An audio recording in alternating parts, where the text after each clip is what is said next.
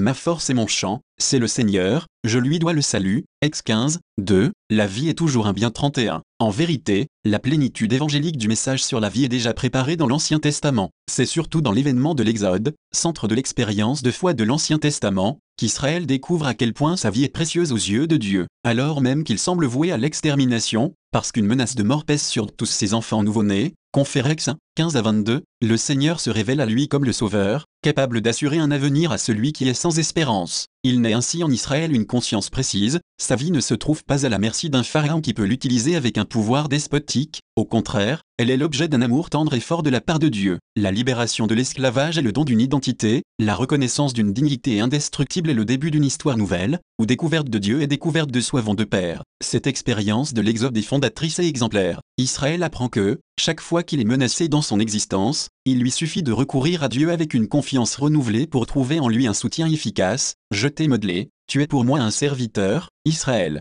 Je ne t'oublierai pas. Is 44, 21. Ainsi, reconnaissant la valeur de son existence comme peuple, Israël progresse aussi dans la perception du sens et de la valeur de la vie en tant que telle. C'est une réflexion qui se développe de manière particulière dans les livres sapientiaux, à partir de l'expérience quotidienne de la précarité de la vie et aussi de la conscience des menaces qui la guettent. Devant les contradictions de l'existence, la foi est appelée à offrir une réponse. C'est surtout le problème de la souffrance qui défie la foi et la met à l'épreuve. Comment ne pas saisir la présence de la plainte universelle de l'homme dans la méditation du livre de Job? L'innocent écrasé par la souffrance est, de manière compréhensible, amené à se demander, pourquoi donner à un malheureux la lumière, la vie à ceux qui ont l'amertume au cœur, qui aspirent à la mort sans qu'elle vienne, qui la recherchent plus avidement qu'un trésor 3, 20 à 21. Même dans l'obscurité la plus épaisse, la foi pousse à la reconnaissance du mystère, dans un esprit de confiance et d'adoration. Je comprends que tu es tout puissant, ce que tu conçois, tu peux le réaliser. JB 42, 2. Peu à peu, la révélation fait saisir de manière toujours plus claire le germe de vie immortelle déposé par le Créateur dans le cœur des hommes.